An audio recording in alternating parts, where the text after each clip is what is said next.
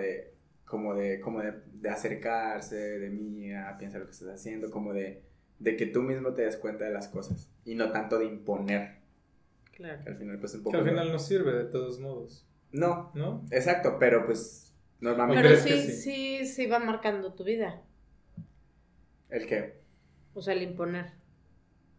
sientes. Sí, sí va, o sea, o Mira. sea, como que, como que te, como que si fueras una pelota y te va dirigiendo, pero al Híjole. final si tú quieres hacer otra cosa, Yo te voy a decir una cosa, Marce. Si, yo, si, no, vas a hubiera- tardar un si no hubiera más. sido, mis papás duraron años. Yo, yo, yo tomo desde que tengo como 14 años.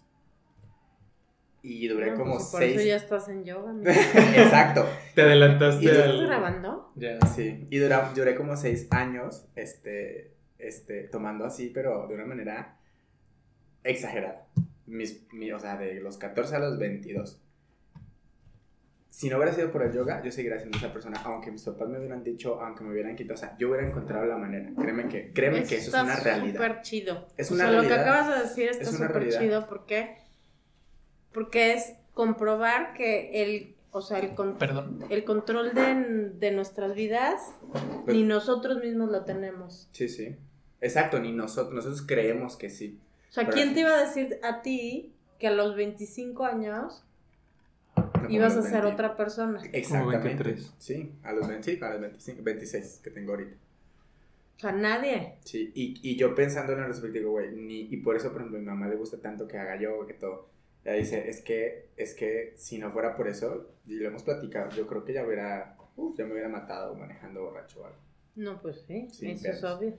Por mucha imposición que me hubieran puesto. Claro. Si aunque te hubieran prohibido, "Ah, te vamos a quitar el coche, hubiera sido en el Siempre coche de encuentro alguien la más. manera, Marce, los hijos siempre encontramos la manera. Sí, Te lo digo que yo. quieras. No, y los hijos y los papás y la, Y, y, quien- y o la sea, gente, ¿no? Si quieres algo, vas a ir por él. ¿No? Sí, sin duda sí. O sea, no, no va a haber... Lo que pasa es que también aquí existe otra parte, que yo vengo de una situación en la que fui una niña sumamente buena.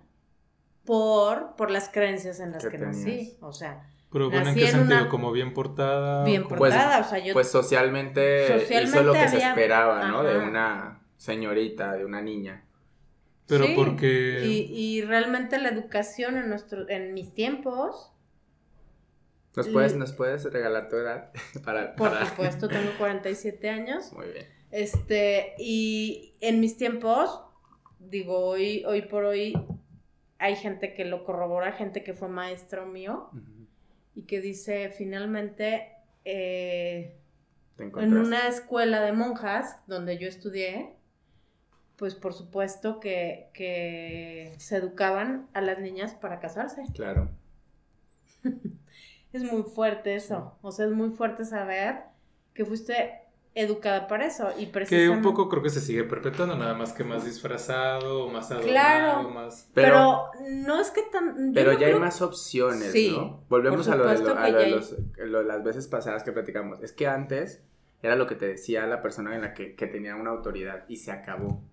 Claro. Y ahorita a lo mejor te pueden decir en la misma escuela de monjas lo mismo, pero ya ves a lo mejor en la serie una chica que a lo mejor no se comporta de esa manera, ya ves Sí, ya Sí. tienes más acceso Tienes a la más Que bueno, dentro de mi generación había, había Sí, claro. compañeras que por supuesto que se han de su vida un papá. Sí, es lo que te iba a decir. También Como al final, el que tú hayas sido una buena, digamos, alumna o una buena chica, también yo creo que es parte de la personalidad. No tiene tanto que ver Sí, con el contexto es, a priori. O sea, porque pues también había compañeras tuyas que seguro que no hacían la tarea. Pero yo creo que era más la excepción, ¿no? Que la regla.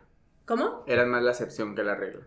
Sí, Las chicas rebeldes Sí, la chica rebelde es... era más la excepción, sí, claro. sí, O sea, en por ese ejemplo, entonces sí, claro. ya En tu época no me imagino yo, bueno, no sé, a una chica que diga, ay, no, no me quiero casar, quiero ir a viajar por el mundo. No. O sea, O me quiero emparejar con una mujer. O sea, tengo una amiga, por ejemplo, que sí no quiero hizo- tener hijos. que no sí quiero hizo tener eso. hijos. ¿no? No, no, nadie, nunca nadie pronunciamos eso. Imagínate. Recuerdo muy bien, perfectamente recuerdo que hubo una maestra, me parece que fue en tercero secundaria, que nos puso a hacer una carta en la que nos teníamos que imaginar 10 años, 10 años adelante o 15 años, no recuerdo Yo odiaba esos ejercicios, Yo güey, los odio. Al día de hoy los odio.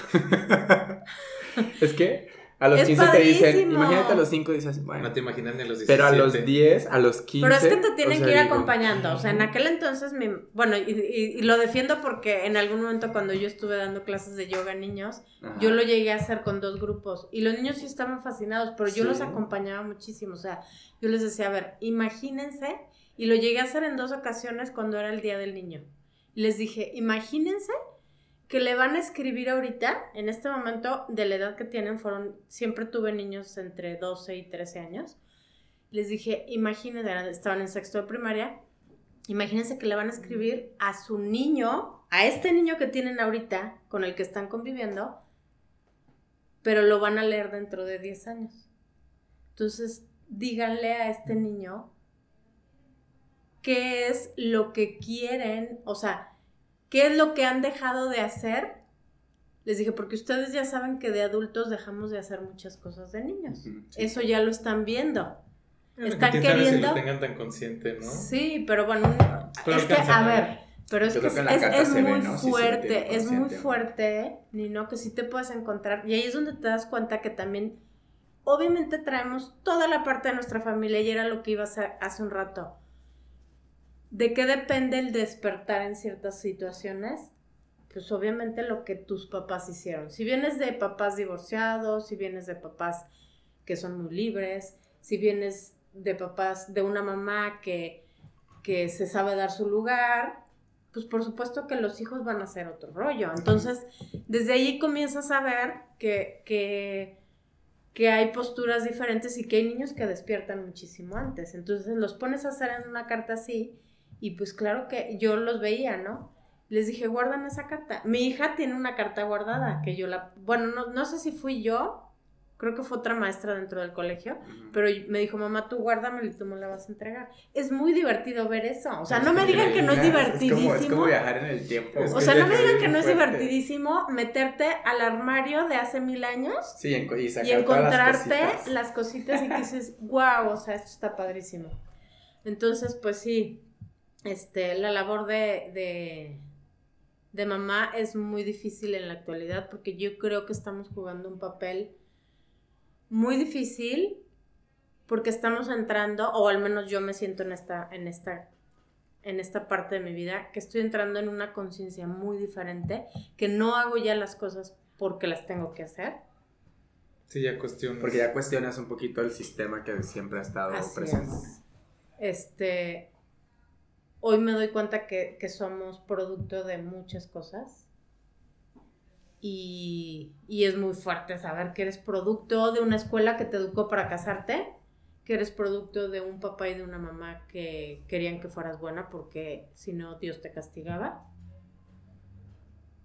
Este, entonces, pues por supuesto que, que llegas, te casas, intentas jugar a la esposa, como fue tu mamá, intentas jugar, este, ¿A Pasa- qué- pasa qué- el a qué edad tiempo. te casaste?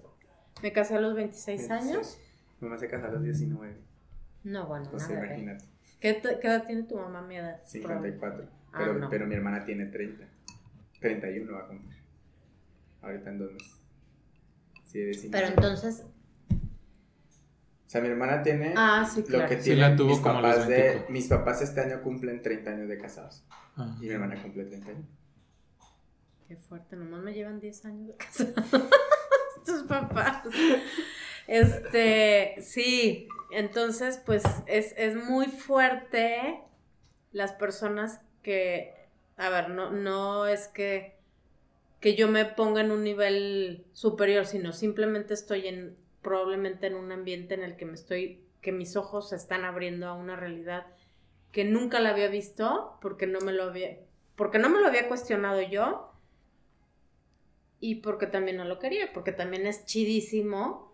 O sea, también tiene su lado súper padrísimo Sí, decir, cómodo. Súper cómodo. acabé de trabajar, digo, acabé de estudiar mi carrera y pues, ¿qué sigue? Casarme, vámonos. ¿Y ahora qué sigue? Pues que tu marido te mantenga. Claro. Por supuesto que es una zona de confort padrísima, la cual eh, en la actualidad, pues, yo creo que ya no existe. Yo creo que ya el que se casa ahorita sabe que o le echan kilos, digo, porque aparte también yo vengo de una, de una época en la que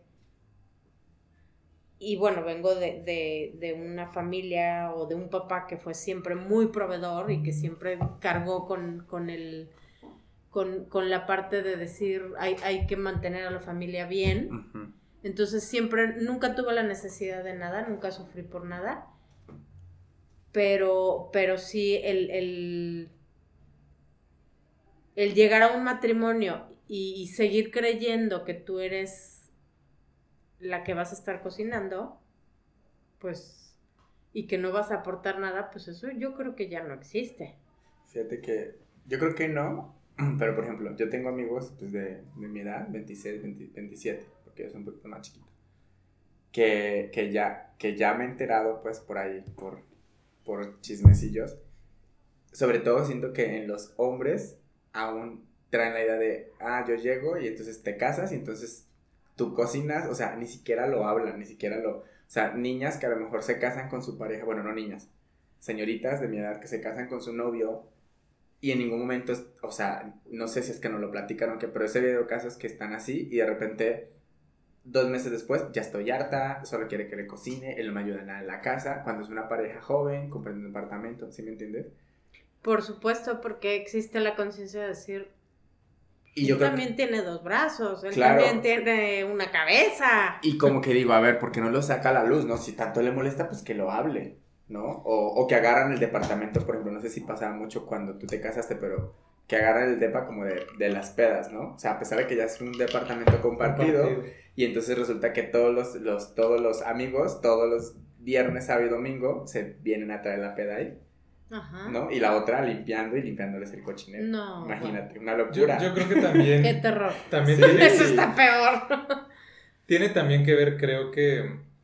Obviamente el, cambio, digamos, de paradigma, de conciencia, como, como le quieran decir, pues obviamente va permeando, ¿no? Poco a poco. Eh, a lo mejor eh, en generaciones pues más cercanas o más actuales, de parejas que se están recién casando ahorita, a lo mejor no es la norma todavía que, que antes de casarse de entrada digan, a ver, ¿Cómo, este, va ¿cómo, va a estar el asunto antes de casarnos, no?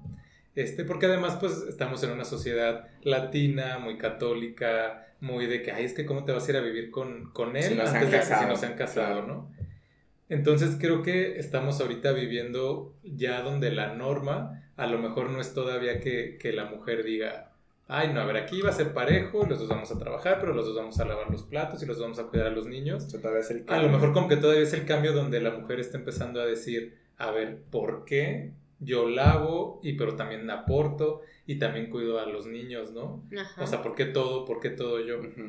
Y a lo mejor pues ya en una generación, esperemos que antes, ya, ya, se empieza a ver con más... Pues sí, porque también eh, obviamente esta, esta parte todavía no está nada, mm, nada igual. O sea, esta parte de, la revolución de la mujer, ¿no? Que estamos viviendo, de, querer exigir, que a mí me parece, eh, en muchos aspectos me parece una, una tontería como lo están manejando. O sea, yo soy partidaria de defenderme como mujer, pero ojo, yo no quiero, yo no quiero igualarme a un hombre.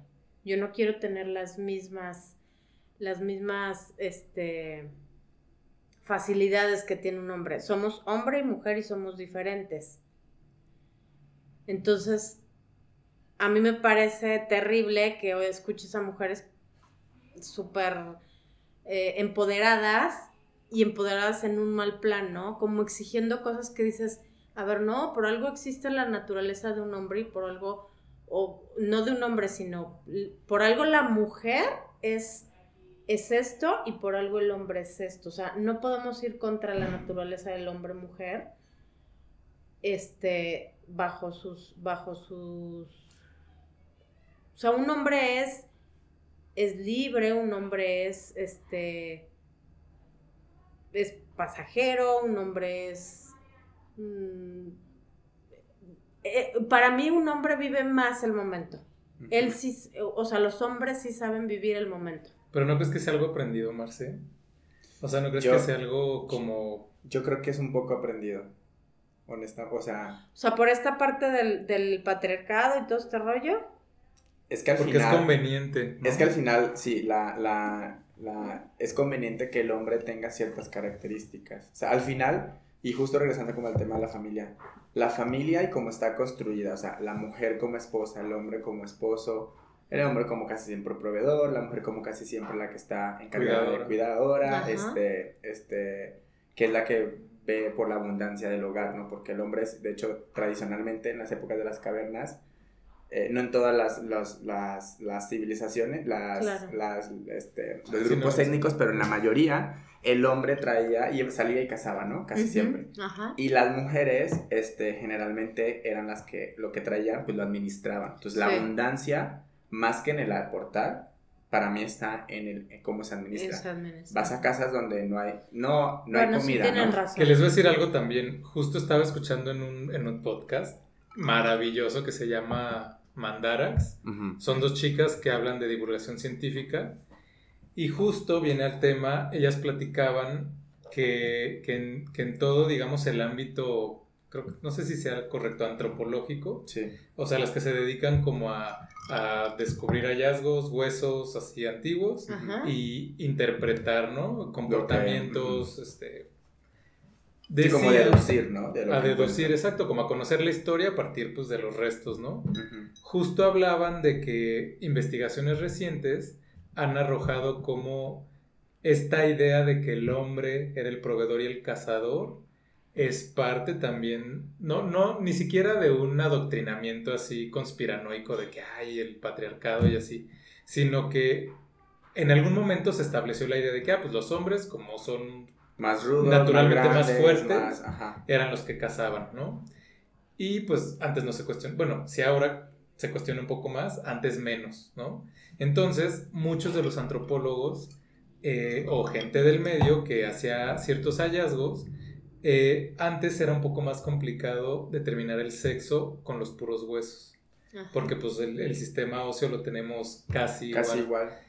Entonces, bueno, el punto es que recientemente descubrieron como muchos de los hallazgos, por ejemplo en tumbas, que tenían herramientas o que tenían, eh, sí, herramientas relacionadas con cazar. Ah, es hombre. No era, decían, ah, pues es hombre. es hombre porque, tiene, tiene, un arco en la mano. Ya. Y recientemente descubrieron que sí, no, a lo mejor no era el 50-50, pero a lo mejor, hablaban de la cifra, la verdad no me acuerdo, pero, pero si era al menos un 70% hombres, 30% mujeres, ¿no? Lo cual también nos va dando la pauta de que es posible que estas ideas que tenemos de que es que desde la prehistoria el hombre es proveedor. Las tengamos sembradas desde hace, desde hace más, o sea, con más capas atrás de lo que creemos, ¿no? Porque a lo mejor no es solo lo que nos decían en la escuela las monjas, sino lo que la historia decía y lo que, o sea, lo que las grandes mentes del mundo que se supone que son la luz de la verdad, de lo que hemos, de lo que somos y todo esto. Es que es, lo que, es a lo que nos estamos enfrentando en la actualidad, ¿no? ¿Qué es verdad? Exactamente. O sea, ¿qué es verdad? ¿Qué, ¿Qué de lo que escuchas o de lo que escuchaste es verdad? Hace rato que veníamos en el coche, Oscar y yo venía platicándole precisamente que escuché eh, un audio de que es parte del libro de los cuatro acuerdos mm. de Miguel Ruiz. Y, el quinto acuerdo no está escrito en, me parece que no está escrito en ningún libro, es un audio. Y escuchaba algo súper bonito.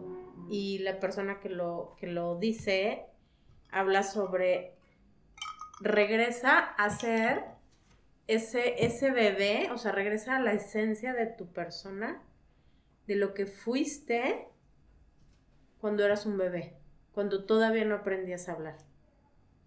Porque el lenguaje es sumamente poderoso. Y te moldea de una manera impresionante. Sí, es impositivo además. Sí, sí. Así es. Sí, exacto. No es algo que puedas cuestionar o que puedas alterar de alguna manera. Así es. Pues es uno de los acuerdos, ¿no? Sí. O sea, de los cuatro acuerdos, no, de los cuatro acuerdos, uno es el lenguaje, ¿no? no bueno, no lo he leído. Sí, como el poder de tus eh, palabras. El poder de tus palabras, así es. O sea, hay, hay, cosas que no puedes cuestionar. Por ejemplo, el lenguaje es algo que inherentemente empezamos a usar sin, sin, sin noción, sin, sin conciencia más bien. Así es en automático y es parte de entrar al sistema en el que vivimos. No, y, y, y, digo, podemos llegar a esta plática a un sinfín de cosas sin nunca terminar, ¿no? O sea, es, es decir, ¿quién decidió que la mujer es, o sea, el simple hecho de, de nombrarle a la mujer mujer, al hombre hombre, Exacto. o sea, ¿quién? ¿De dónde viene todo este rollo? O sea, es, es muy fuerte. Entonces sí es como parte de, de, de dónde venimos, pues de lo, de lo que a alguien algún día se le ocurrió decir, ¿no? Sí, porque quién sabe para quién era conveniente. Exactamente. Así es. Porque al final. Conveniente, eso es lo más fuerte. Claro. Pues bueno, aprovechando que estamos a la mitad de este capítulo y como ustedes saben, este podcast pues no tiene pies ni cabeza, porque, Eso es lo mágico de Porque- este podcast. exacto, que no, como no tiene que ser conveniente No para venimos algo. con un tema en específico. Así es. eh, quiero aprovechar... abierto, libre y seguro. Ah, es abierto, libre y seguro. Eso sí, eso sí es. Eh, quiero aprovechar para presentar a nuestra invitada de hoy, eh, que, que va a hacer presentación y además corte comercial, porque también para que nos invites a lo que haces, a lo- tus actividades y todo. Este, porque bueno, ¿por qué no te presentas tú, Mar? ¿Por qué no me presento yo? Bueno, pues realmente no tengo...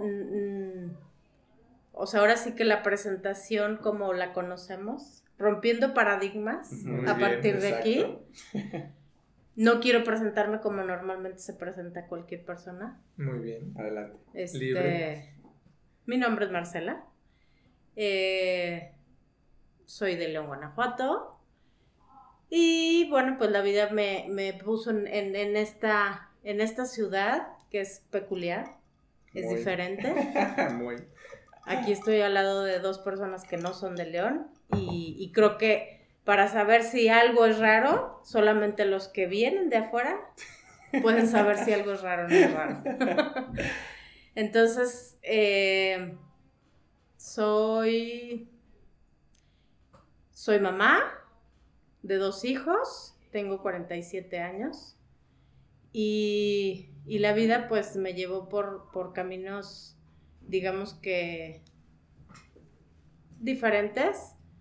Estudié diseño gráfico, Ay, no sabía. Ni yo. Wow, Marce, no sabía. Qué chido. Estudié diseño gráfico porque hoy, hoy justamente hablaba con, con chavas de 18, 19, Sobre 20 qué años sobre eso, así. porque están obviamente Ajá, a claro. punto de, ¿no? Y yo les decía, abran bien sus ojos, porque probablemente la carrera que escojas sí es algo que te gusta, pero puede ser que no sea algo que te llene. Creo que es diferente algo que te guste a algo que te llene. Y, y bueno, pues estudié diseño gráfico porque sí me gustan, pues en aquellos tiempos que era lo que, lo que, por lo que te ibas por ese lado, porque se te facilitaba la pintura, porque se te facilitaba el dibujar, porque tenías bonita letra. Quiero una carrera joven. ¿Hace cuánto estudiaste, Marce? Como 27. 20... Pues A como ver, que sí. apenas existía 29 aquí en. México la carrera, ¿no? Así es, O sea, era así 26. como de las Sí, eran las carreras Así es, en la Ibero. del futuro. del futuro. Tenía un poquito más, exactamente, así, ¿cuál futuro? Este, tenía un poquito más de tiempo la carrera de diseño gráfico en la, en, en aquellos tiempos era la UBAC, ahora es la Salle, y después se abrió en la, en la Ibero, y yo la estudié en la Ibero. Mm. Este, y bueno, pues terminé mi carrera, y pues sí, sí, sí fue, fue una pesadilla porque realmente la carrera de diseño gráfico Como cualquier carrera. era una pesadilla porque te dejaban trabajos que hoy me imagino que no son así, porque pues ahora todo se hace por computadora, Ah, no existe... Sí existen, todavía siguen existiendo las tiendas de diseño gráfico tan lindas que tenemos por, por ahí en algunos lugares en donde encuentras maravillas y que a mí me recuerdan tanto esta etapa de mi vida, pero pues sí, todos los trabajos eran manuales. O sea, acá no existían impresoras. Súper fuerte, no existían impresoras. O sea, sí, sí existían, pero obviamente no era algo que tuviéramos acceso. La cagaste y no hay cómo borrar. Sí, échate, échate otra vez el Exactamente. Uy, no, qué. Entonces, pues digo, yo sé que los chavos se siguen, se siguen, este, se siguen desvelando y, y por supuesto en, en las carreras y todo, pero acá era, de verdad, yo creo que yo perdí un porcentaje de mi vista en la carrera de diseño. Eran trabajos extenuantes, eh, milimétricos, de tener que fijar la vista muy terriblemente. Este, fue una carrera que me abrió muchas, muchas probablemente me abrió muchas expectativas diferentes. ¿Por qué? Porque no era la carrera en la que tenías que machetearte cosas. Precisamente por eso fui a dar ahí, porque yo odio la teoría, Mm. odio los números y por eso también fui a dar a diseño gráfico. Entonces, sí creo que también es parte de que me fue abriendo como una, un- una, una ventana diferente. Eh, sí era una carrera nueva y sí era algo que, que la gente se podría dedicar y era raro y era diferente, ¿no? Y- ¿Cuántos salieron de tu generación? Mm, súper poquitos, súper poquitos. Poquitos. Muy cinco, poquitos. 15. Sí, por- mm, yo creo que no recuerdo muy bien, pero no hemos de haber salido más de 10. No, sí eran pocos. Así es. Y, y sí van, chis- hablando de esta parte del hombre-mujer, pues fíjate que sí había hombres, porque ciertamente es Pero pocos. pocos, pero sí había, Sí, porque es una carrera que, van, que generalmente hay más mujeres. por todo lo que traemos, o Sí. sea, porque el- la mujer es más artística. cute, es más, Ajá. ajá. más Entonces, en la estética, más los Así hombres es. somos bien brutos. ajá, eso No dicen. Eso dicen. que no es cierto, va que no, ni no. No, yo creo que. Ni no, no. Bueno, yo sí, en mí se aplica. Hay cero, jamás. Ay, no. Yo sí para cosas de... Bueno, pero tienes eso. otras habilidades. Sí, claro, sí. sí. Es que esa es la parte, ¿no? Que, que siempre nos encanta ponernos en, en, la, en la parte del, de la víctima porque no eres bueno para ciertas cosas, porque nos estamos comparando siempre, ¿no? Claro. Además, sí. Entonces, este, bueno, Una preguntita, Marce. ¿En qué, en, qué, ¿En qué están tus hijos? ¿Qué año escolar? Ya casi se gradúan, ¿no? Bueno, Pato, ¿no? Valentina se gradúa este año de tercero de secundaria y Patricio está en segundo de prepa. Segunda prepa, pues ya le falta nada Sí, ya le falta un, para elegir carrera. un año y cachito, así Ay, es. la pesadilla de elegir carrera. Qué terror. Sí, sí debe de ser. Y ahorita debe de ser una pesadilla del terror porque hay Miles de opciones. miles de Sí. opciones, así es. Sí, es una locura porque antes era porque no existían Tantas opciones. tantas opciones. Y al menos cuando a mí me pasó, de que mi papá, ¿y qué quieres estudiar? Yo estaba, o sea, yo estaba entre, entre estudiar literatura, Ajá. así literatura. En serio. Sí, Qué o sea, Probablemente hubieras acabado más loco de lo que ya sí, estamos. exactamente. Yo creo que estaríamos exactamente, no exactamente, Pero en un punto muy estaríamos- parecido. Estaríamos en un punto muy parecido, pero, pero diferente. O sea, como al mismo nivel, pero diferente. Ujú. Yo lo- el otro día platicando con un amigo, él hace coach ontológico. Ah, ok. Este. El, bueno, para no entrar en tanto detalle, el chiste es que ellos como que dicen que la. O sea, que, que el mundo ha sido regido por la psicología, que es metafísica, así lo dice textual. Yo no alcanzo como a, a rascarle Ah, tanto claro. todavía a lo que se refiere exactamente. Pero bueno, eh, dice que la ontología, pues como que tiene más que ver con el comportamiento que con el pensamiento. Porque al final el pensamiento es intangible.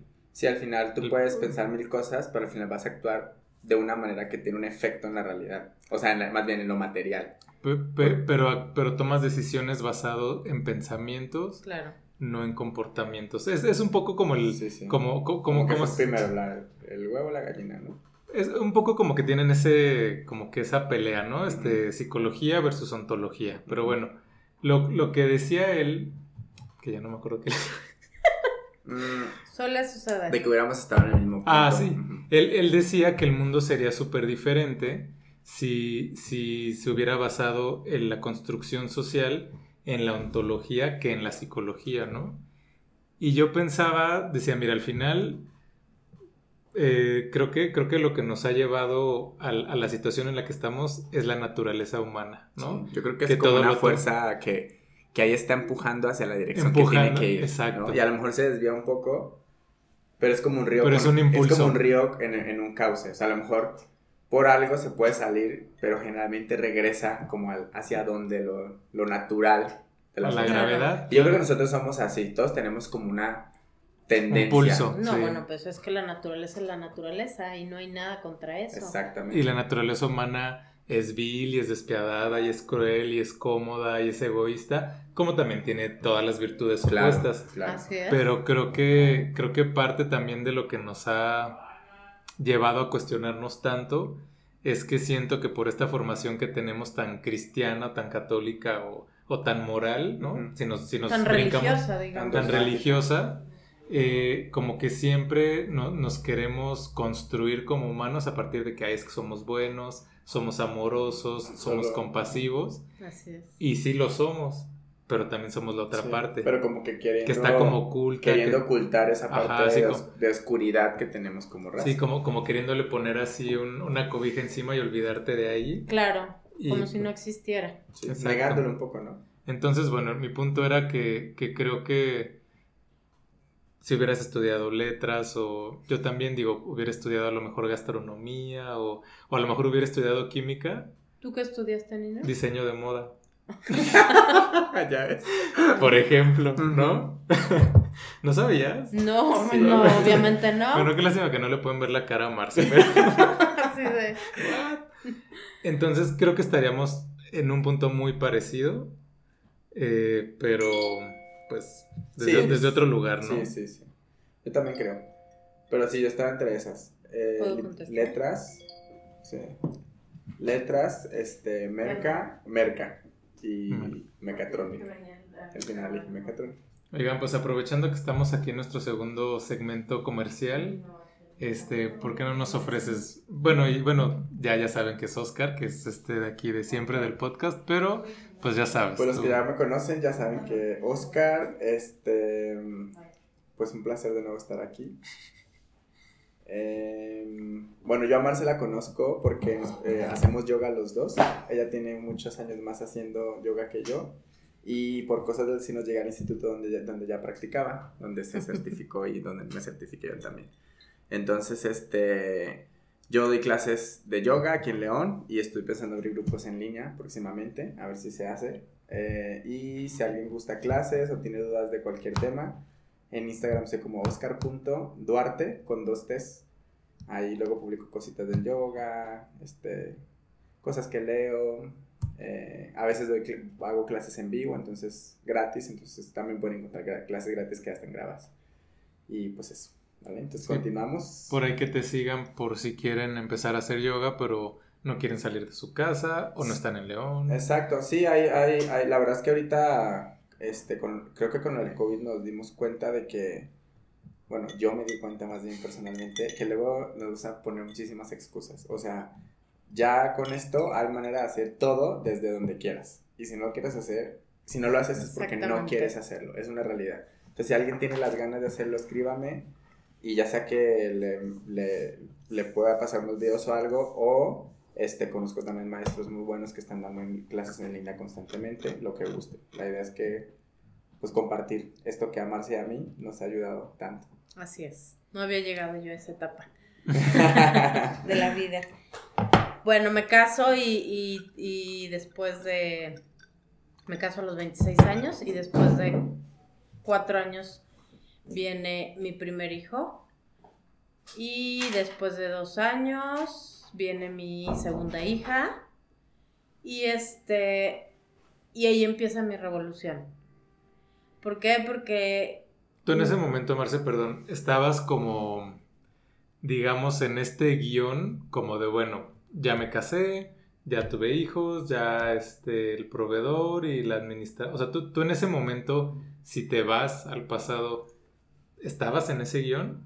¿O, o ya desde ese momento ya eras... No, como- a ver, yo desde el, desde que desde que me casé, digamos que me casé porque fui educada para eso. Ok. O sea, en ese momento sí estaba siguiendo el guion de... Sí, totalmente. Ahí totalmente seguía yo el guion de lo que tenía que seguir. Y cuando me caso y me doy cuenta de la responsabilidad que es el casarte y la responsabilidad que está eh, a la que estamos sometidos, ¿no? De esta parte que hablábamos hace un rato, ¿no? La mujer cocina, la mujer... Porque así es y porque tú no vas a preguntar. Así es. Así se hace y pues órale. Ajá, entonces llego y digo, ¿what? Como que, O sea, te hizo Pues ruido en ese momento. como que yo vengo de una familia donde así es, pero neta, ¿en serio? ¿Así para eso veniste? ¿Para cocinar? y recuerdo perfectamente bien que el... ¿Qué les digo? A los... Después de la luna de miel regreso, cocino. A los... A la semana, yo creo, a los dos, tres días. O sea, mi esposo llega. Llega Chovy y le digo, yo no me casé para esto. O sea, No, pues súper revolucionaria. sí. Hace 20 No, no eras el promedio. 20. o sea, hace 20 años. Digo, no eras el promedio, pues, de, de, de mujer de tu edad. Sí, Pero ya desde ese momento Sí. no era el... Con yoga o sin yoga, ¿eh? Sí. Sí. O sea, hoy, te- hoy me doy cuenta de muchas cosas que he hecho que, que sé por qué estoy en donde estoy ahora. Exactamente. Pero entonces le dices, a ver, espérate, yo aquí no vine a cocinar. No, luego, y, y no se lo dije así, se lo dije Encabronadísima. encabronadísima. Se lo dije, yo no me casé para cocinar. O sea, no estudié, no me fleté cinco años de mi vida estudiando diseño gráfico, desgastando mis ojos, desgastando mis manos, desgastando... Para acabar cocinando, algo que sí o sí los seres humanos tenemos que hacer Claro. y que todos los seres humanos tenemos la opción de agarrar un pedazo de pan y, y embarrarle lo que quieras o comerte un... Me vi muy sofisticada con el pedazo de pan y, y embarrarle algo. Agarra un pedazo de fru- una fruta, agarra un plátano y, y adelante, ¿no? Vamos. Entonces sí, fue así como... O sea, fue como mi despertar de... ¿Qué hiciste? O sea, Oye, pero pues tres días después de la luna de miel está, bueno, está rápido el despertar, ¿no? Y gente que se echa años. sí, No, y también que, que digo, obviamente pues tu, tu pareja no, no tiene tan arraigadas, este, pues esa mentalidad, o no sé cómo fue en ese momento. No, a ver, él, él, él, ven- él viene de, de una familia en donde su mamá toda la vida trabajó. Ah, Ah, bueno, pues que también ya... sí, ya es un hombre que, que sabe, sí, uno, sí, Sí, o sea, que tampoco dijo, Sí, sí. Así A de, ver, ¿cómo? no. Espérate, ¿cómo de que no? Y vas, y órale, ajá, no, en lo más mínimo no, no, eh, este, para nada escogí un nombre eh, macho, en lo más mínimo. Tengo al lado un hombre que, que, que me sabe dar mi lugar, me queda claro. O sea, por eso seguimos juntos. ¿y qué te dijo ese día de...? Ah, bueno. Más se me quedó viendo así como... bueno No, bueno, es que aparte, ¿sabes qué? Que a mí la cocina no se me da ni no. Tristemente no, es- no es ni fuerte, entonces... Mira, yo siempre digo, no se pueden tener todos los No, talentos. no se puede hacer todo en esta vida. Entonces, por supuesto que, o sea, yo quería seguir, a ver, soy muy, soy muy perfeccionista. Entonces, eh, mi, mi gran problema es ese. Que entonces todo quiero seguir al pie de la letra. Entonces yo dije, nunca tuve la, mi- tuve una mamá que cocinaba maravillosamente Delicioso. delicioso. Nos dio de comer durante toda nuestra vida que estuvimos cada uno de, de- de los hijos con ella. Y, y pues yo no saqué nada de eso. Tristemente. Entonces yo llego, empiezo a cocinar y digo, ¿qué es esto? O sea, sabe horrible. ¿Cómo lo va a comer? Que no era sencillo hacer de comer. Yo veía a mi mamá hacer unas cosas deliciosas y en qué momento esto tiene su ciencia. Es, una, es un arte. Es un arte Ni saber una cocinar, ciencia, es un exactamente. arte. Entonces, eh, pues ahí empieza mi revolución. Sí, y porque la ciencia como sea la puedes replicar. Sí, pero no. Exacto. Sí, la ciencia te dan los pasos y sale. Pero es que la cocina es como, Pues es sí, antiguo. como brujería, como, o sea, le puedes hacer, te pueden pasar la receta y haces lo mismo y no te y queda queda igual. totalmente diferente. Aunque la a, mí, persona esté ahí a mí me ha pasado, o sea, a mí me ha pasado. Claro, por supuesto. Entonces ese fue uno de mis grandes traumas de, en mi parte de, de- de perfeccionismo, de, de querer controlar todo y decir, ¿por qué si la receta dice ponle dos pizcas de sal y ponle tres cucharadas de esto y de aquello y bla, bla, bla, ¿por qué no me quedó bueno? No Si me quedó estoy siguiendo delicioso. todo perfecto. ¿Qué está pasando con las leyes? No, aparte ya si estás midiendo la sal, ya perdiste. Número uno. ¿Ya valió? Eh, claro. O sea, medir la sal es como... No, no, no, no se hace. O sea, peor. Digo lo peor. ¿Ven cómo soy muy mala cocinera? Entonces, este, Bueno, pues pero el punto es que, o sea, tú llegas y dices, a ver, este guion sí me lo vendieron, pero yo no lo quiero comprar, yo no... Y luego... Pues sí, pero entonces entra esta parte del perfeccionismo mío que digo, pues ni modo, ya te casaste. Entonces, pues tienes que cumplir. Con lo que se supone que se espera. Con lo que, con lo que tienes que hacer, ¿no? Entonces, pues, inténtale. Inténtale, pues por lo menos haz bistecs asados y disfrázalos con un pedazo de jitomate ahí bonito, o haz lo que puedas, ¿no? Y así empecé. Y bueno, pues pasaron cuatro años y, y llegó el primer chamaco, que es Patricio Ujú. que definitivamente hoy por hoy yo lo digo así, los hijos son grandes maestros. O sea, ¿qué quiero decir? Todos somos maestros en esta vida, todos absolutamente. Pero el, el que tiene la posibilidad de tener un hijo se va a encontrar como el buen libro, tu hijo, tu espejo, te vas a encontrar con un espejo. De Sí, hecho, ok. Entonces, este, pues sí o sí te encuentras con un espejo y ahí bien empieza la segunda revolución. Que, que ya de por sí, pues un espejo es la pareja, que yo creo que ese es el primero. Claro. ¿no? Pero pues sí, sí debe ser diferente, ¿no? Por el lazo que tienes con, con un hijo. Es que es un lazo muy fuerte, ¿no? Muy íntimo. Es, pues para mí es uno de los lazos más fuertes que existen en este mundo, definitivamente. Este, estar nueve meses dentro de, del cuerpo de alguien, pues es un milagro. Y no es poca cosa. No, yo creo que es algo que que no se va a poder duplicar, o sea, que, que el ser humano no lo va a poder igualar nunca. Sí, Jamás. como digamos artificialmente. ¿no? Así es. O sea, a, a lo que me refiero es el ser humano no va a poder realizar una cosa semejante, porque lo que seguimos intentando pues es hacer cosas grandiosas y maravillosas en este mundo, ¿no? Esa parte nadie la va a igualar. Eh, el, el lazo que se, que se desarrolla dentro de, de una madre, el lazo que, que, que desarrollamos todos los seres humanos dentro de- del cuerpo de nuestra mamá, es... Es, es, Sí, sí, es la perfección, o sea, la perfección del amor. Para mí.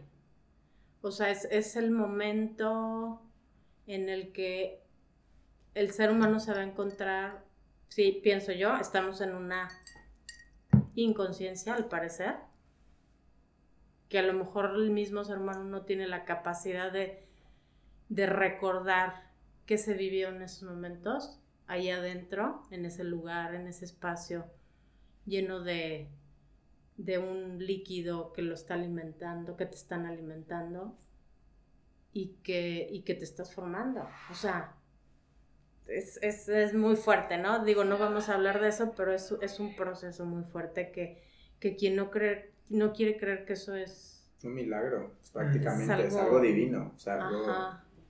pues, sí. Entonces, eh, sí, pues sí, para mí los hijos son, son, son como esa parte que, que te llega a decir, te falta esto, te equivocaste aquí, no quisiste aprender esto, Ahí te va. aquí va otra vez, va de nuevo. Sí, porque además no es como. No es como un curso que te metes. Ay, me voy a meter a un curso de psicología 2. O me voy a meter a un curso de cómo manejar tus emociones. Te cayó gordo el maestro y te sales a la segunda clase. Claro. Cancelas la- el diplomado y ya. Pero con el hijo. Con el hijo, pues. es. Digo que lo canceles o que lo regreses o que lo. Y, y sí, o sea, mis dos hijos son grandes, grandes enseñanzas para mí, tanto Patricio como Valentina. Valentina nace después de dos, de dos años y, y son muy diferentes. O sea, Patricio es, es estricto, es, es perfecto, o sea, es, él quiere ser perfecto. Valentina es, quiero vivir la vida y que sea como Los venga. dos extremos. Son los dos extremos. Ajá. Y Y al final no tienen tanta diferencia de edades como para decir, no, pues es. Que, Digo, están educados en la misma casa. Exacto. Nunca en las mismas condiciones, porque eso no, se puede, pero. Pero ¿No? al final, ¿en qué radica esa diferencia tan abismal, no? Yo creo que vamos a continuar con ese, con ese tema en el próximo El próximo capítulo. Eh, vamos aquí a hacer un cortecillo antes de que sean los 45 minutos.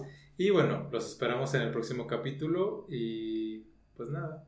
Gracias por escucharnos. Gracias. Gracias por invitarme. No, ahorita le